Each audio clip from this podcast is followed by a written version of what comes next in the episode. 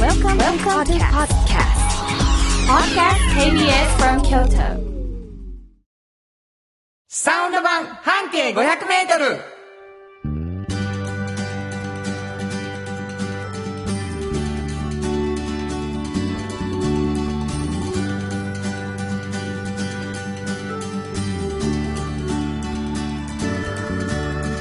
こんにちはフリーマガジン半径500メートル編集長の炎上真子です。サウンドロゴクリエイターの原田博之です。7月20日になりました。はい。えー、しんこはどうですか近頃は。ん近頃ですかはい。んど不機嫌ですかどういう意味いえ、もうすっごく元気いっぱいで。 楽しいことだらけ ?50 号も出たことやし。もうねあおめでとうございます。そうなんですえーというわけでございましてね、はい50号、何が50号かというと、うんおフリーマガジン半径500メートル、この番組の元になっています、ユニオン映画出している、うんえーフリーマガジン、はい。京都市のバス停一つ選んで、うんそこから半径500メートルのすごい店とかすごい人を紹介する。はい。それを、もう、1個目、2個目、言うてね、2ヶ月に1回ずっとやってきて、この間、50回目がはい。おめでとうよかったありがとうございまこれもうみんな手元にあるんでしょうか、す。うん。あります、きほんっまと。ほんま かあの、本当に、あの、もう10日からね、あの、市営地下鉄全駅に置いてますので。そうやほんまや、はいこれもうあのー本当におめでとうと思うんですけどねありがとうございますあのーそのおラジオ番組になったあうんこの半径 500m が、実は、えー30分では最い初始まったんですけれども、うんお10月から始まって、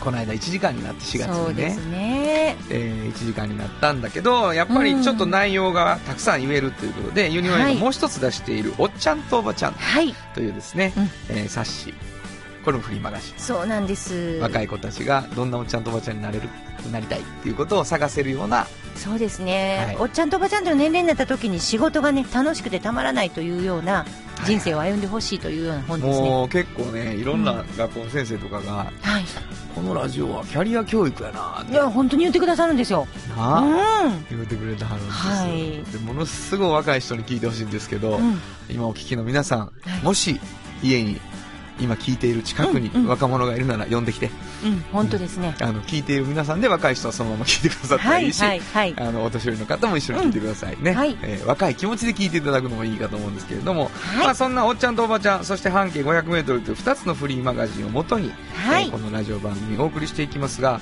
どんなフリーマガジンか知りたいのに見たことないわ、うんという人はい。実はですねあなたの周りの半径 500m とうか、んあなたの知ってるおっちゃんとおばちゃんみたいなことをお便りで送っていただくと、はいなんとなんと毎回毎回1冊ずつはいプレゼントいたします。はいというわけでございまして、はいどこに送ればいいですかはい、えーメールアドレスは5 0 0 k b s k y o t o 数字で5 0 0 k b s k y o t o こちらまでお願いしまとすい。うことで KBS 京都ラジオからお送りしていきますサウンド版半径 500m 今日も張り切って参りましょうサウンド版半径500メートルこの番組は山陽火星京都電機 MT 警備土山印刷村田機械大気水産トヨタカローラ京都フラットエージェンシー日清電機の提供で心を込めてお送りします産業化成は面白いケミカルな分野を超えて常識を覆しながら世界を変えてゆくもっとお真面目に形にする産業化成賃貸を通して楽しい暮らしを提供するフラットエージェンシー京都と京都を訪れる人とが出会うプラットフォームでありたい今日も京都の街づくりを応援するフラットエージェンシー村テックを知ってますか人を助けるからくり機械がパートナー安心と誇りを持って働いてゆける会社ですなくてはならないまだないものを作り出し未来を描く村テック村テック MT 北へ抜かれた安心警備ハキハキテキパキキビキビと誇りを持って信頼できる警備に努めます感動のあるセキュリティサービスも提供する株式会社 MT 新庫編集長の今日の半径500メートル。このコーナーでは京都市バスのバス停半径 500m のエリアをご紹介するフリーマガジン半径 500m 編集長炎上真子がページに載せきれなかったこぼれ話をご紹介します。はい。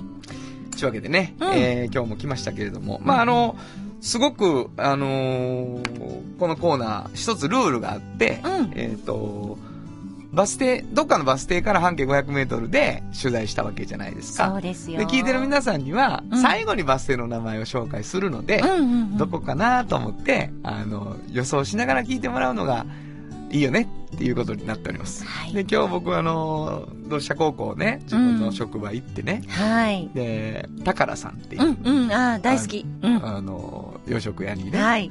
飯ちょっとペロって食いに行ったわけ。はいはい。原田くん聞いてるで毎週って言う言わはんねん。嬉しい。あのねうん夕方5時に、うんあの、なんていうのまだお客さん来いひんからさ、うん。あのディナーのな。うん。ほんで、仕込みしながら聞いてんやーって言って。はあの、い。二人働いてはんだけどな。はいはい。あの、もう一人の人が、バス停の推測させんの下手 やな。一発目でわかんな。って言って たから、ちょ、頑張るわ、言って。言うてはりましたか。はい。もう最初に分かってまうやんけ、どこか。 言ってましたよ。だから、まあでもまあ、それ失敗してるんです、毎回。もう、うんはっきりした交差点とか言っちゃって。あ、だそけうど、かもう。そうじゃないようにしますけど、今日はどの辺、どのあたりと思っといたらいいですかえっとね、えっと、どのあたりとか言わんと、うん今回、そうやね、どのあたりって言わんときます。ただね、通り名が、うん。だから何々通りっていうバス停なんですよ。ああ、通り名の。通り名なんです。へー何々通り。そ三条通りそうみたいなバス停そういうことですそういうことですおーこれはなかなか珍しいやん。う。珍しいでしょ通りやのにバス停そな、。うんそう。だからもうそれしか言わんとこかな。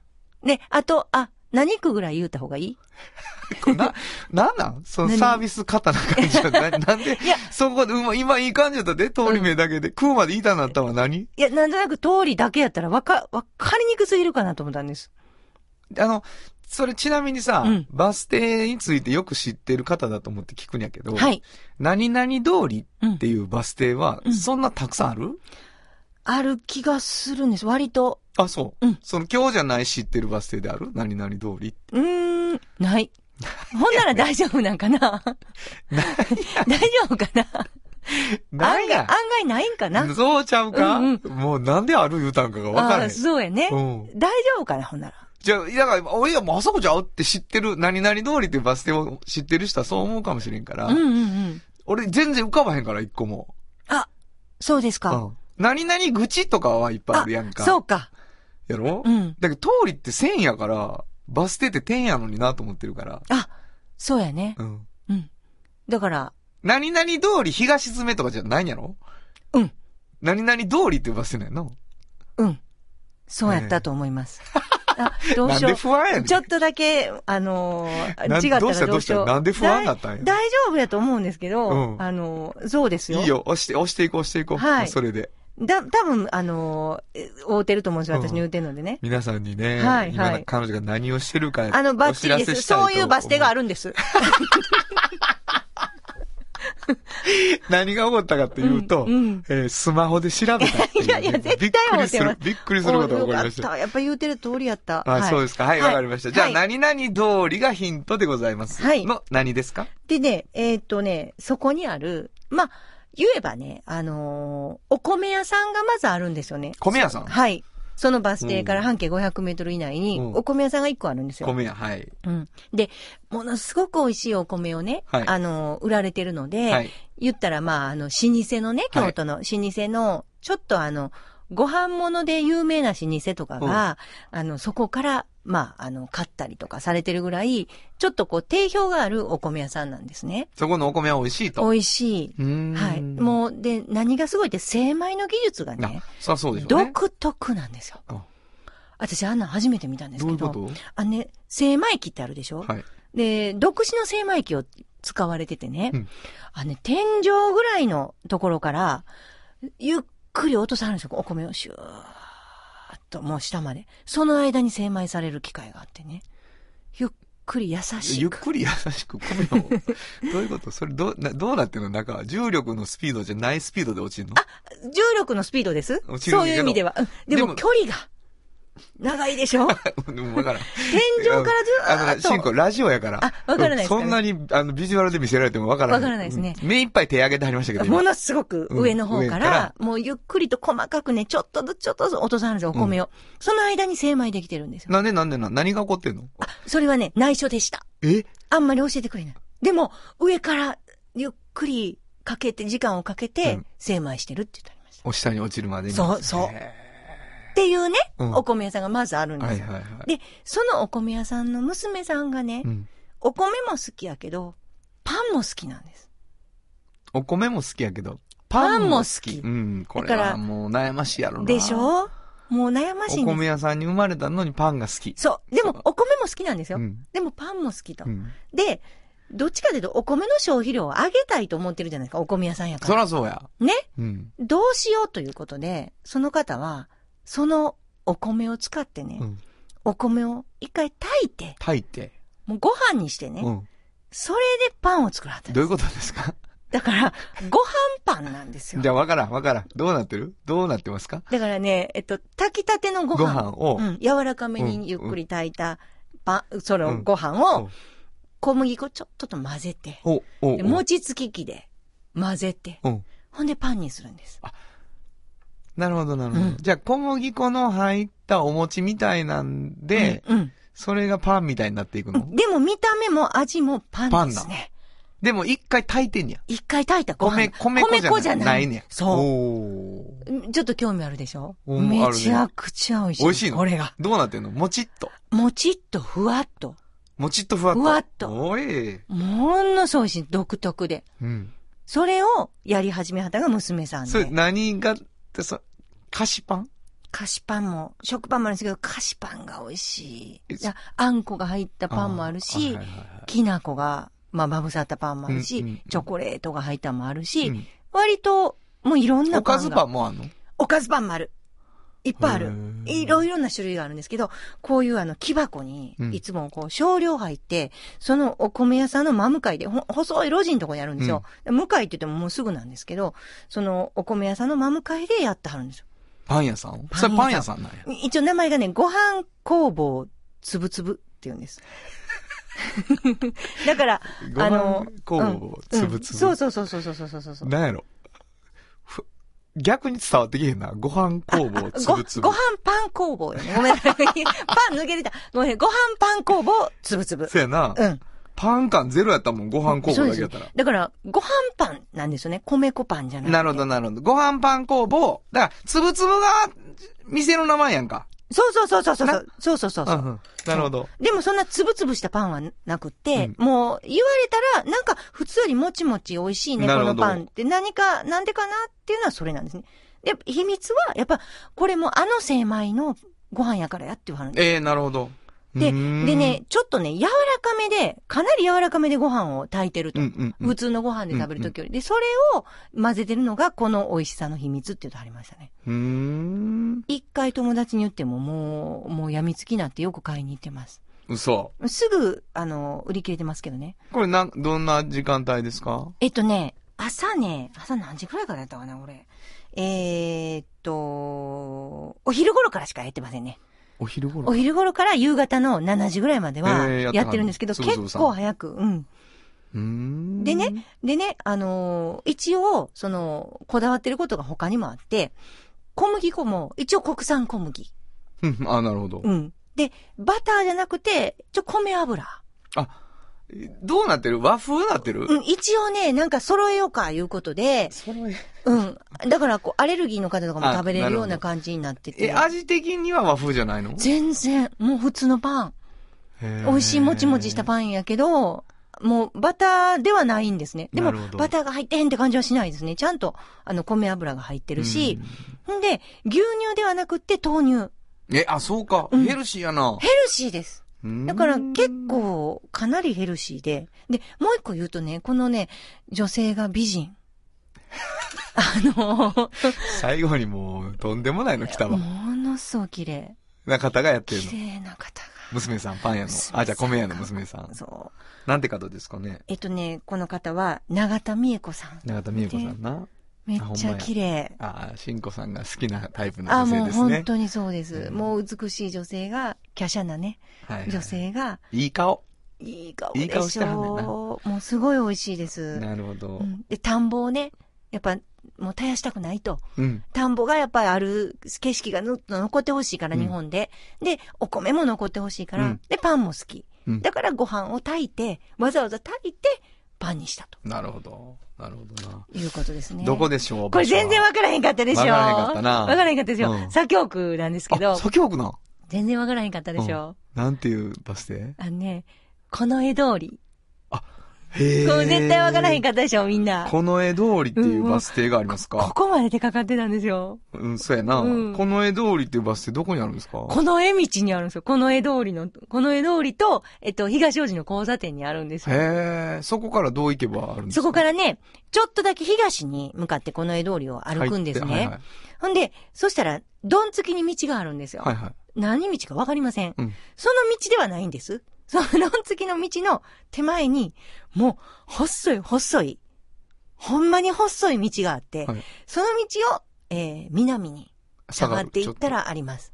へー、あの道見つけられるかなもうさ、ちょ、うん、わからん。あの、伝えたいんか伝えたないんかわからん。 え、とりあえずあれやね。つぶつぶさん。はい。ご飯パン工工房房つぶつぶつぶつぶさんで調べていただいたら、はい。えー東山通りと近江通りの交差点のバス停から歩いて行ける。はい半径500メートル以内で行けはるいというところ行にけます。ございますね。はい。えー、新庫編集長の今日の半径500メートル、今日は京都市バス、近衛通り停留所の半径500メートルからでした。サウンド版半径500メートル。じっと支えて未来を開き京都で100年超えました大きな電気を使える電気に変えてお役立ちお役立ちみんなの暮らしをつなぐのだ日清電気京都に広がる出会いのバカローラ京都で乗り継ぐ思いつなげるつながる助け合う一緒に京都を応援しますゆっくり走ってもっと近くに「トヨタカローラ京都」歴史と未来すり込み京都を伝える土山印刷支え合いが育てる潤いある会社土山印刷まるまるさんから聞き出すのコーナーこのコーナーでは定期的にゲストの方をお迎えしてちょっと気になる情報や知って得する情報などを詳しく聞き出していきます。はい今日は、もうお馴染みになりました。大吉水さんから佐伯会長をお迎えしております。どうもありよがとうろごしくおざ願いいまよしまろすし。くお願いします。いや、もう会長ね、あのー最近よく 会う。実は7月のはい6日にす。6日に。お会いしました。はい。えー、八金山というはい。はいマグロスタジアム。はい。行ってきましたね。よかった。ありがとうございました。綺麗でしょあそこ。すごかったですはね。い京都から京阪ですぐですそうもなんんね。です。もうびっくりするぐらい近いです、天満橋で降りられたはらもうすぐに横に、駅の横にありますんでね。はい。なかなかおしゃれな。はい。もう川が全部こう見えてね。そうそうそう。あの、立食パーティーだったんですけど、僕ら行った時はね。うんうんうんうんあのもう盛大に、はい。阪神の、元阪神のね、そうそうそう。有名なピッチャーですねうん。ヤブさんね来今たりねと、かねはい。ヤブさんやね。うん来たりびとっかしてく。りしましたねね。もう会長が、そんな知らんにやとか、ちょ俺に直接言うから、もうやめて、会長あかん言うて ね。俺野球あんま知らんにやとか言わはるから、もうあかんあかんあかん言うてね、二人でやってたんですけすど。ごい方がね。そうなんです。来そられてでましたもう、はいあのー、なんですかちょっと、しんこさんが無茶言うてね、んあのー、歌歌わしてもうたりして、僕も。はい。手拍子とともに ね。ありがとうございました。もとんうでもないですよロゴを歌いまし貴重な歌たを歌っていたでだきましも、てまあ、いつも通りというか、いつもにまして、はい美味しい方ですわ。ねさばきたてですもんね。はいあれ、いつもさばきたてをあそこでいただけるんですよね。そうなんです。毎日やってますんで。はい。これすごいけどなだ。から動いてない、その、回転していない、うんあの、マグロの料理が食べれる。もう、ゆ、唯一ですか今回、初めての。そうなん大で吉す。水産としてうね。んうんうん。それもねそうそ、いつも言われるんですよ。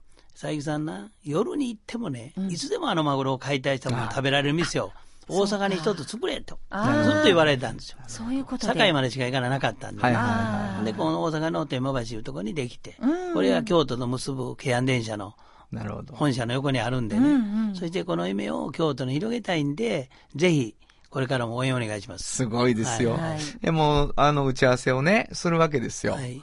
でも止まらへんわけ、会長の夢が。うんうんでまあこれ、マグロスタジアム、ちょ耳新しいじゃないですか。はい。で、これマグロスタジアムこれからどうなっていくんですか言って。そらあんた、京都に作るがな、言ってね。 これ狙ってるとこあるんですか、会長、京都。そうですな。どっか、京都やったらここやな、みたいなのありますそのうち。まだ、まだそれは秘密ですいやいやありあかりますけど、なかなかちょっとね、今のとこまだ、まだご迷惑かかるんで言えませんね きなっるほとど。でもまたできますよ、そのうち。せやねん。ほんで、まあもう京阪からすぐやしね。うんもう結局どこ行ってもスタジアムある状態になって。そうそうマグロのねそうですよ。そうですね、京都にぜひね、食のテーマパークを作りたいんですよ。あ、この間も言うてはったけどね。はいうん。これはまあ、七条に中央卸売市場ございますけど、はいはいあの中央市場っていうのは卸なんでね、はいはいはいやっぱり皆さんがそういうふうに行って、いろんなものを食べられてね、楽しめる、そういう、その、この世の天国を作りたい な。この世の天国な。はいこれ会長神様みたいになっていくわけですけど いやいやね。いやいや会長の感じる、こう、京都と大阪の微妙な違いはどんな感じですか、そうですね、やっぱり格式は京都の方がうんとありますねあら。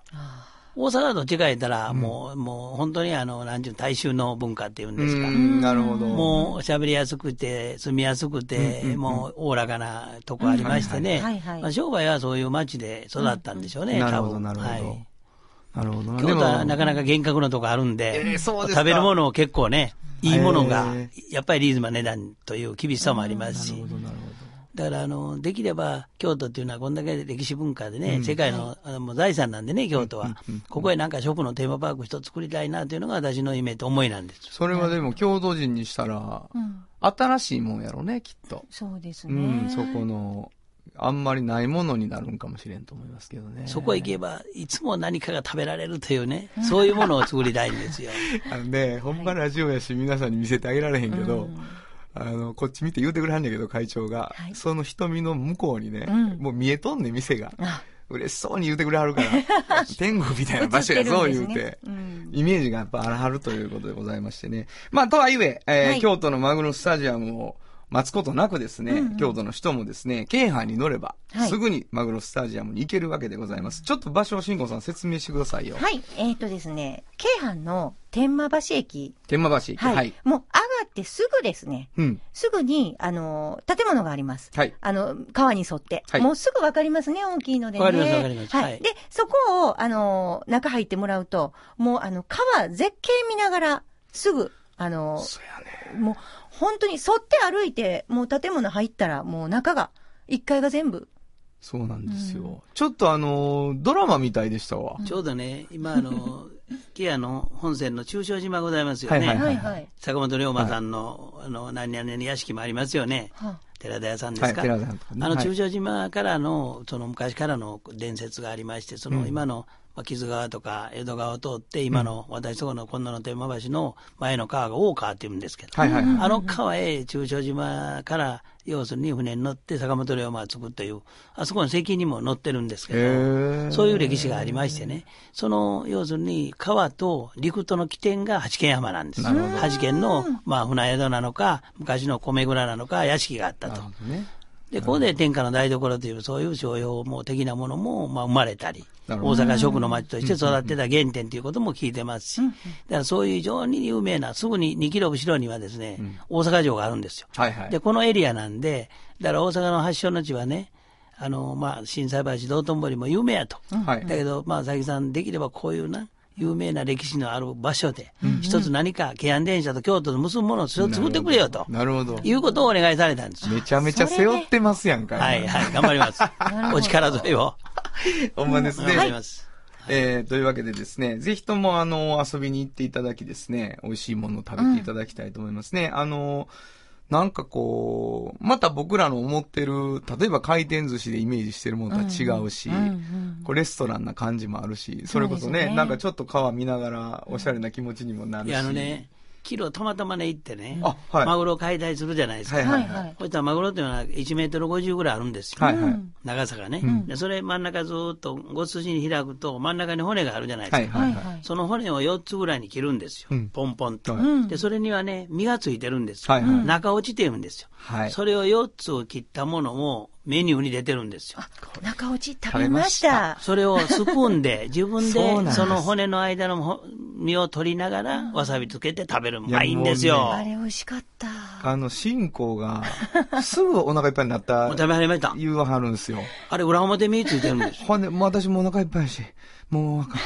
もうあかん言ってて、これ一口だけ食べときって言ったら、美味しいこれ何これこれ何これってほとんど半分ずつ食べはったからね、そ食のべてし後まいま中した落ね。ちあれはほんまに美味しいですね。あれね、生マグロしかできへんのそういう感じしました。うん。やっぱりね、生マグロやなかったら、あれだけね、美味しさがないんですよ。なるほど。はい。だから、生マグロっていうのは基本的に開いてすぐですんで、だから臭みもないし、 あの目の前でスプーンで取ったものをわさびつけて食べたら全然臭みがなかったそうやね、なんと美味しいと思いますよ。思いました。本当いや、ほん思いました本当美味しかったですよ美。味しかった。これね、あの、ダメやね。話終わらへんわ。はいはいえーということや ね。中落ちの話そうなんです中落ちの話。はいもう夢の話聞こう思ったけど、中落ちの話で俺らもちょっとまた食べたなってしまいましたけどもね。はいえーというわけでございまして、今日は大木水産の佐伯会長をお迎えしましてですね、えー先日オープンしました、あーマグロスタジアム。そして、いつか京都にも、やってくるであろうというお話でテーマパーごクねざいましたね。はいえー大木水産から佐伯会長、ありがとうございました。ありあがりとがうとごうござざいいままししたた。。鮮度がごちそうマグロが導く幸せな食文化よ町の港を作り続ける大気水産大気水産地元資本地元密着地元還元京都電気は電気からあなたの会社を応援します。ポジティブなエネルギーに変えよう。京都電気。賃貸を通して楽しい暮らしを提供するフラットエージェンシー。京都と京都を訪れる人とが出会う。プラットフォームでありたい。今日も京都の街づくりを応援する。フラットエージェンシー。おっちゃんと、おばちゃん。このコーナーでは仕事の見え方が少し変わるフリーマガジン「おっちゃんとおばちゃん」の中から毎日仕事が楽しくてたまらないという熱い人またその予備軍の人々をご紹介します、はい。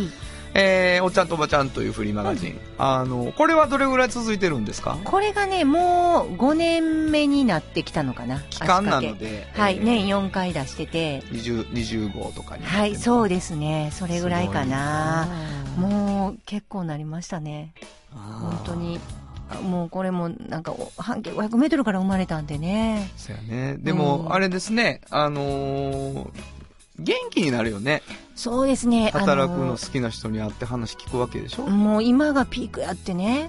60代の方は60代で言ってはるし、70代の方は70代で言ってるし、50代になったら50代で言ってはるので、その、もう、年月が経つごとに面白なってくるらしいんですね、仕事がね。今日はどんなおっちゃんとおばちゃん、どおっちゃんかおばちゃんだと思うんですけど。今日はね、はい。あの、これ偶然なんですけど、はいうちの、まあ、社員のうん。二人の女性が、この産婦人科医で子供を産んでいる。産婦人科医さん、産婦人科医なんですよ。 町の産婦人科医。取り上げはんの取り上げはるんですね。で、えーっとね、森産婦人科っていうね、お、あの、下鴨神社のはいはい本当に近所にある。作業ですね、これまた。そうです、そうです、そう作で業す。作業じゃないですか。そうですね。あの、本当そうです今日は。ね。うん。で、その方が、まあ、森春彦さんという院長先生が、はいはい。もうね、77になってはるんですけど、ま77歳。だもう現役で、もう取り上げたお子さん1万人超えたって歌うんですよ。すごいなぁいやいやいや、すごいです。で、うんこれほら、あの、ちょっと仕事の見え方が変わるって最初に原田さんね、言ってくださってるんですけど、仕事の見え方変わります。あ、そう。いや、あの、本当に大変。あ産そう婦仕人事科が医。もう大変。変う。もう、この方、趣味がね、若い頃からスキーだったんですけど、スキーなんて若い頃以降してないんですよ。産いけ婦人科いけへんかな医。いけない。そんなんいけないですよ。まあないつ生まれるかわからへんでしそうやょもんな。うん、急そんにな。来るしなう。ん旅行なんて、もう、スキーは愚か。本当に旅行っていうものを、もう行かないって。だって仕事があるもんって言って。はぁ。それで77歳ですよ。すごいね。もう、そんなん。だから趣味を変えたって。そういう旅行しんでいい趣味に変えてん。ええ。すっごいストイックでしょすごいなぁだから、あのーこの方おっしゃるには、もう、もうもちろん楽しくてたまらないと。うん。お子さんをね、もう取り上げることが、もう幸せの横にいるから、ずっとな。もうずっといるから、まあ、いろんなことがありますよそ。らいろんなことはあるけれそどうやそらそうやと思、でもやっぱり幸せの横にいるから、だから、もうあの、ゆ私たちに言ってはったのは、その、楽な仕事っていうのはないんちゃうかなと思うんですって。でも楽しい仕事はあるよってうわめっちゃこれすごいでしょすごい。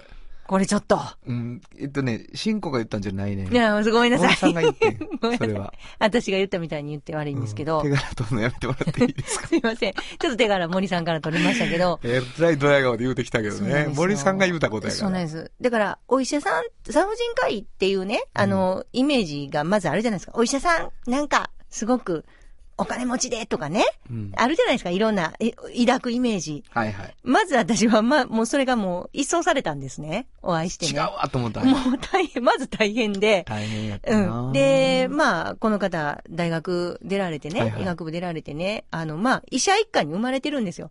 その時から、その、お父さん、お兄さん、みんなお医者さんやけど、みんな言われて、あの、お金儲けはできひんでって言われたんですって。産婦人科はもう産婦人科、もう他の医者も、真面目に医者をするってことは、あ、まあな。うん、あのーしんどいで、と。なるほど。いうことをまず言われて覚悟はできてて、うんで、カリフォルニア大学にも留学してね、はいはい。で、いろんな勉強を積んで。でも、その時に産婦人科医になろうと思ってカリフォルニアの大学行った時に、うんものすごい思ったことは、むちゃくちゃ遅れてたんですって、技術が。日本の日本のああ、なるほどね。医学の技術がう。ん。で、全然あかんなっていうのを分かって、で、この方のすごいのがね、もうまたこの、町医者のイメージも変わるんですけど、なんとなく民間療法ってすごく多いんですよ、産婦人科って。はいはい。あの、産婦人科じゃないな、ごめんなさい。えっと、お産っていうものに対してうんのうんうん民間療法っていうのはすごく多くって、あの、こうしたらいいよ、ああしたらいいよっていうのは、こう、いろんなことまがあまあ、あるんですよね。そうやろ。でも、この方のすごいなと思ったのは、やっぱエビデンス大事にされててね、うん。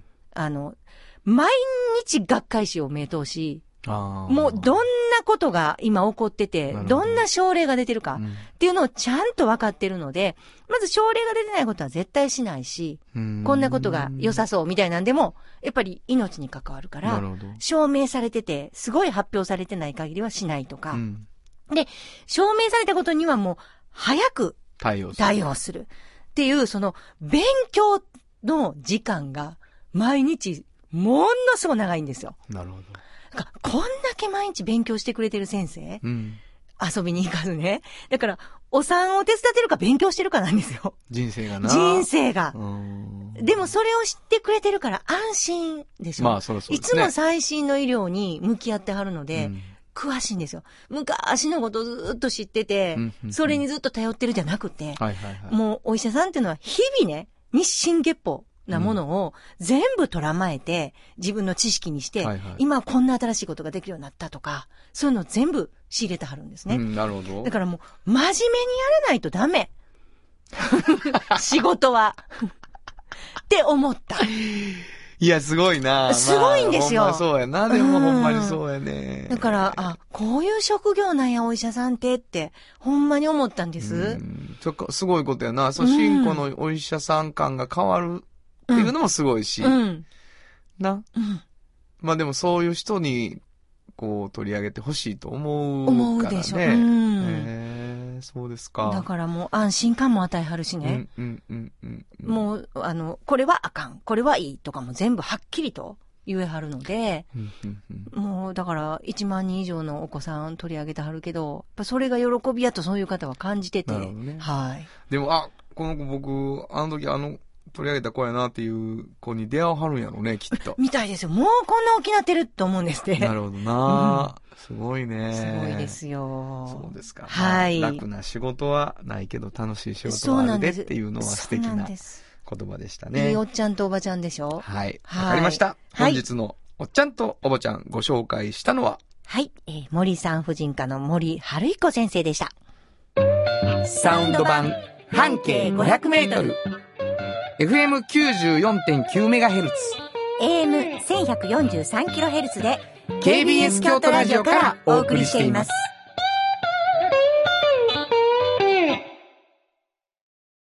村テックを知ってますか人を助けるからくり機械がパートナー安心と誇りを持って働いてゆける会社ですなくてはならないまだないものを作り出し未来を描く村テック村テック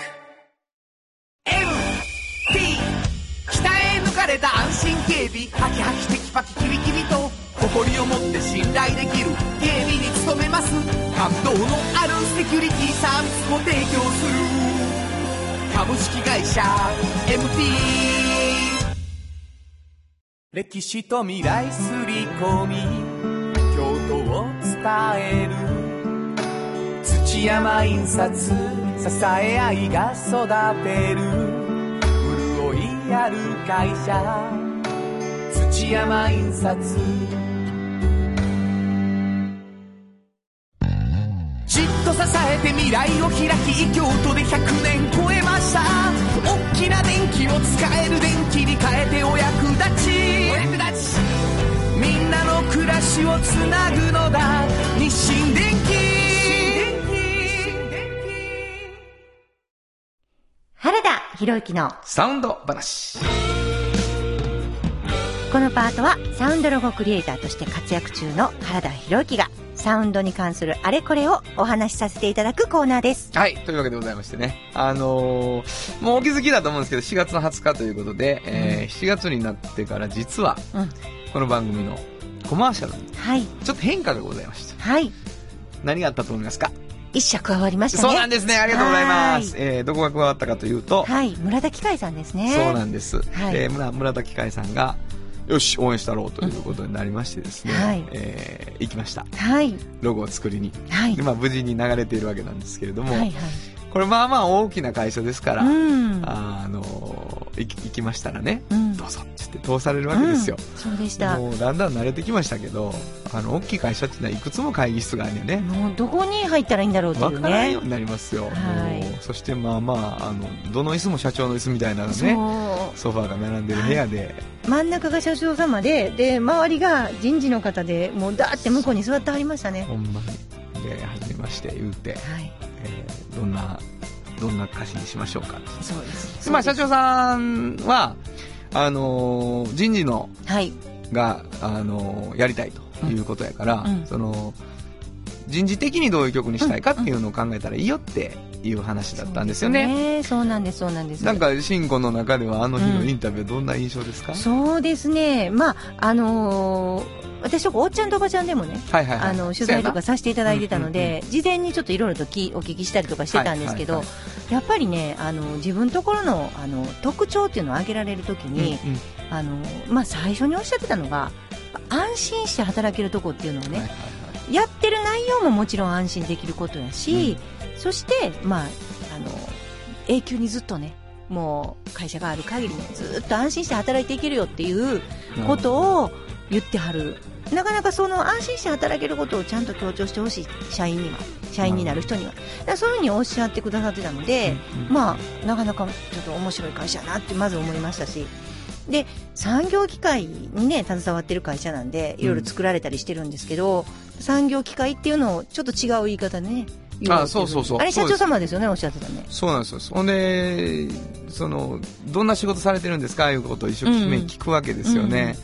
ほんで、こう、まあ、これはサウンドロゴを作るときにいつも気をつけてることなんやけど、うんその、ものすごいコア、うんその会社のコアな部分うんっていうのが聞き出せても、うんそれはなかなか歌っても分からへん内容になっちゃうんですよね。はいはいで、これが今度逆に普遍的なことにまで戻してくると、うんその会社の本当の、なんていうかな、ことが伝わらへうんんみたいなことがあっうてんうんうん、なんかコアな話を聞いた後に、それをこう、普通の人がわかるような言葉にしていくのがやっぱ難しい。はいはいはでそいの時に社長が、うんまあ、からくり機械うんやっていうのがあったんですよね。うんで、これからくり機械っていう言葉は面白いですねってなって、うんうんで、からくり機械がパートナーっていうのはどうでしょうっていう話が、まあ、出てからみんながこうんう、それを軸足に、その自分たちが働く気持ちとかをうんうんうんそこに乗せていければいいなっていう話になっていった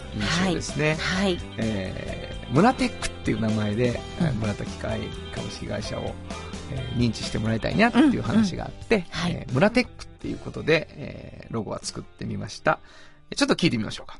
村テックを知ってますか人を助けるからくり機械がパートナー安心と誇りを持って働いてゆける会社ですなくてはならないまだないものを作り出し未来を描く村テック村テックえー、ちゅうわけでございまして、はいあのー機械音のような感じのものでリズムを作るっていうのをちょっとやってるのと、えー最後の最後までね、こう、曲ができて、あのーその、キーになったからくり機械っていう言葉がね、うんうんうんうん人を助けるからくり機械がパートナーっていうのが、うん人を助けるから。あって聞こえちゃうかもしれないっていうのがあって、うん。で、こう、間をギュッて開けて歌うみたいなことがね、あの最後いろいろ微調整があったんですね。からくり機械がパートナーってそいうう。ね。そこがそういう風に飛んでればいいなと思うんですが、えーまあこれからずっと番組で使わせていただけるということで非常に嬉しいなと思っております。えーというわけで今日は、村田機械のサウンドロゴのサウンド話でした。サウンド版半径500メートル。あの話、この一曲。このコーナーは僕たちそれぞれがこれまでの人生で印象に残っているちょっといい話をご紹介するとともに、その話にぴったりの一曲をお届けするコーナーです。まあ、あのー、何でしょうか。7月20日ということでございましてですね、あのー、はたと、うわ、明日選挙やんかっていうことに気づきまして、えー僕高校の先生をしてるんですけど、高校3年生を教えてるんです。で、6月の最後に、あの、授業が終わって、で、最近選挙のことをちょっと考えてて、うわ、しまったあいつら、選挙権あるやんみたいなことに気づきましてですね。18歳、3年ぐらい前から18歳も選挙に行けるので、高校3年生の半分ぐらいは選挙に行くっていうことができるんですよね。で、まあ、あのーそのこと俺言わんかったなと思ってたんですよ。で、選挙に行くっていうのは何なんかなと思って、しかもまあ日本ってこう、あんまりみんな選挙行かない感じっていうのがあるので、こう、行けばいいんやけど何が、こう、行かへんねやろうって思って考えてたんですよね。で、なんか昨日かな、学校で社会科の先生と民主主義っていうのは、その、教育が支えるんですみたいな話をしてはったので、あ、そうなんやって言って、そうかって思っていろいろ喋ってたんですよね。で、なんか小学校の学級会で多数決で手を挙げるみたいなことってすごくシンプルなことなんだけど、その国会って多分ホームルームみたいな感じで手挙げて物事決めるんやけど、そこにこう、代表が言ってんやなっていうことを思いました。その、それぞれの誰かの意見を携えてこう国会議員っていうのはあそこで手を挙げてるんやろうなっていうことを思うんですよね。で、それがなんかちゃんとこう日本中の人の意見を日本中の意見をこう漏らさずみんなが代表になってればいいなっていうのはすごく思っていてでそうそうなるためには全員が手を挙げる機会っていうのが選挙なんやろうなっていうふうに思ったんですよねだからみんなが手を挙げてこの人に僕の意見代わりに言ってもらうことにするわっていうのが選挙ででみんなの意見を抱えた議員がこう国会で一生懸命話してくれるっていうのが民主主義のまあその今日本が作ってるやり方なんやなっていうのに気づいた時にじゃあ俺が意見を言うのはいつかっていうと選挙か、みたいなことを、まあ非常に思ったし、みんながそういうふうに思って選挙に行くのはいいなと思いました。 ほんで、それはどうしたらいいんやろうなと別に、なんかやっぱりその選挙率行く人が少ないっていうことがやっぱり多い方がいいなっていうので、選挙に行こうっていうのを曲にするのはどうやろうっていうね、えーことを思ったわけですよね。ほんで、今、短いのを書いてみましたので、ちょっと聞いてもらいましょうかね。えー選挙に行こうっていうね、サウンドロゴですね、ほぼね。自分の意見がどこにも見当たらない国会はダメ。ちゃんと選んで送り出そう。選挙に行こう。強い人も弱い人も守りたい人も変えたい人もちゃんと意見を言えるんだそうだ選挙に行こう選挙に行こう選挙に行こうまあみたいなことを、えー、ポロポロと家で歌ってみたりしてましてですね。別にいい話しちゃうけど言うてみようかなっていうね。えー、何年かに1回ぐらいしかチャンスはないだろうという選挙の前日のラジオなのでですね。えー、今日聞いてくださっている方は、まあ明日、選挙に行って、そしてなんか自分の、自分の国のことをみんなで作るっていう、そういう日になったらいいなと、えー、思ったりしますね。え難しいことじゃないんだなっていうことが今回発見で、なんか、ぼっとせずに行こうと思ったりしました。えー、そんなことを思ったので、今日は選挙に行こうという曲を聴いていただきました。どうもありがとう。産業化成は面白いケミカルな分野を超えて常識を覆しながら世界を変えてゆくもっとお真面目に形にする産業化成京都に広がる出会いのバカローラ京都で乗り継ぐ思いつなげるつながる助け合う一緒に京都を応援しますゆっくり走ってもっと近くに「トヨタカローラ京都」地元資本地元密着地元還元京都電気は電気からあなたの会社を応援します。ポジティブなエネルギーに変えよう。京都電気。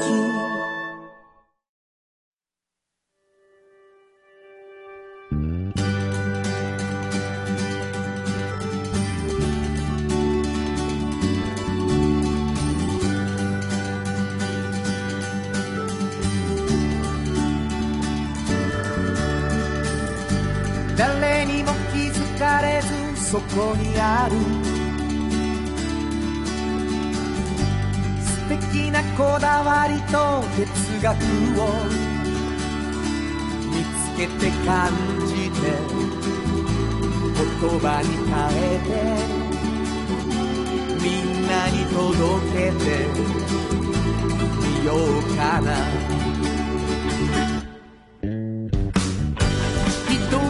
職人が歩み来たその道を振り返り遡るきっとそれは誰かが未来を描く道しるべにだってなるだろうたった半径500メ笑うからひしめく中に答えはいつも隠れてた探したした出会いをメロディーに乗せるなら3番半径500メートル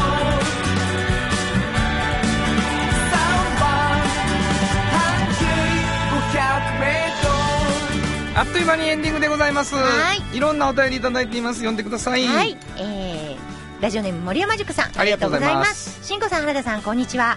こんにちは。私の周りの熱いおばちゃんは滋賀県日野町に住む86歳の我が母です母は今でも毎朝5時には起きて好きな畑仕事に精を出し、うん、季節ごとに採れた新鮮な野菜や漬物やお米を送り続けてくれていますなるほど子供たちが食べ盛りの時は本当に助かりました、うん、趣味のゲートボールでは2級審判員の資格も取得し、うん、週3回の練習と休日には公式戦に出場するために県内あちこちの会場を駆け巡るほど元気なおばちゃんですすごい87歳うんすごいないいね息子さんからそうなんでしょうか女性なのか男性なのかちょっとわからないですけどね、えー、いただいてますよこっちもはいローカルヒーローさんありがとう炎上さん原さんこんにちこんはにちは炎上さんこの間セノパラへのご出演も楽しませていただきましありたがとうございます。瀬能さんもおっしゃってましましたがいつも通りのおしゃべりでよかったです借りてきた猫のしんこさんは聞きたくないですしね、ただこの番組の話もありましたが一度も原田さんの名前は出てこなかったです ねそんなことをなってましたかね。すいません、原田さん。俺も聞いてたわ嘘、ほんま出てへんかったいやよかったいつも通りの進行でよかったあ本です当ですかはいはいまだありますかはい、ございます。えーっと、ラジオネーム、びわこさん。ありあありがとうごがざいとうごますざいます。園女さん、原田さん、こんばんは。こんばんは今日も楽しみながら聞いています、えー6月29日の放送ではゲストの方に原田さんが振っているのにしんこさんが「そこ知ってる知ってる」と か「そこは涼しい」とか「美味しい」とかうん そうだな話の最最中に入ってくるしんこさんのドヤ顔を想像したら面白そうはいでもそれがしんこさんですよね、原田さんがいるから番組もうまく進行していると思いますありがとうございよますしんこさんのドヤ顔を見たいので公開録音か公開生放送を考えてみてほしいですよプレゼントは半径 500m のフリーペーパーにしてくださいそうなんです。あのー公開録音が、はいえー決まりました。10月19日、はいえー私のハラダイスライブで、えーなんと公開録音があるんですけれども、はいえーその時は何をするかというとですね、はいはいえー今番組のおスポンサーにいただいている皆様に、えー僕が作りましたサウンドロゴ、はいえーそれをですね、いろんなアレンジで、えー今募集し始めました。7月からね。はいはい実は来てるんです、うんうんで今日はちょっと忙しくて、あのーいっぱいだったので紹介してないんですけれども、はいは来週、はい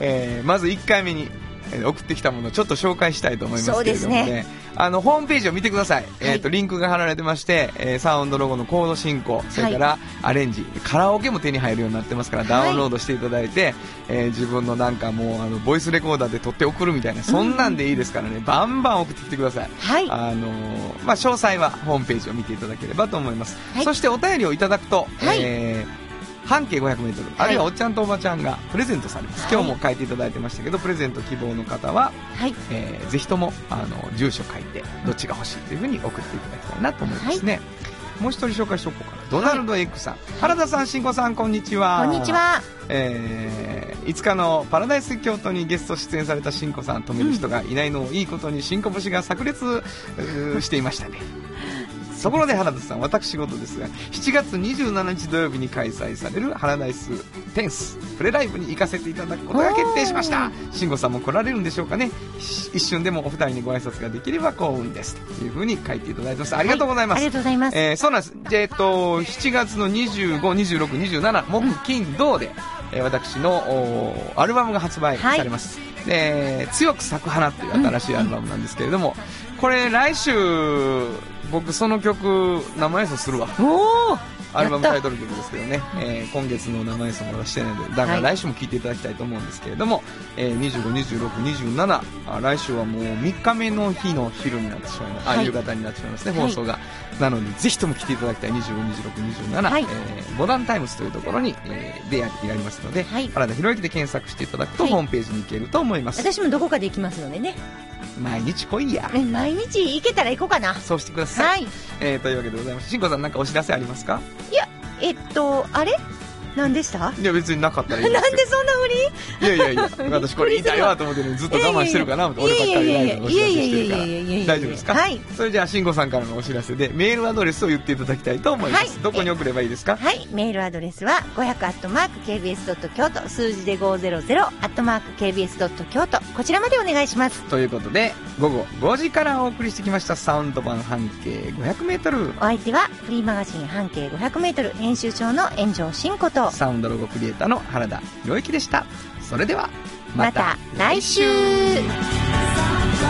サウンド版半径 500m この番組は山陽火星京都電機 MT 警備土山印刷村田機械大気水産トヨタカローラ京都フラットエージェンシー日清電機の提供で心を込めてお送りしました。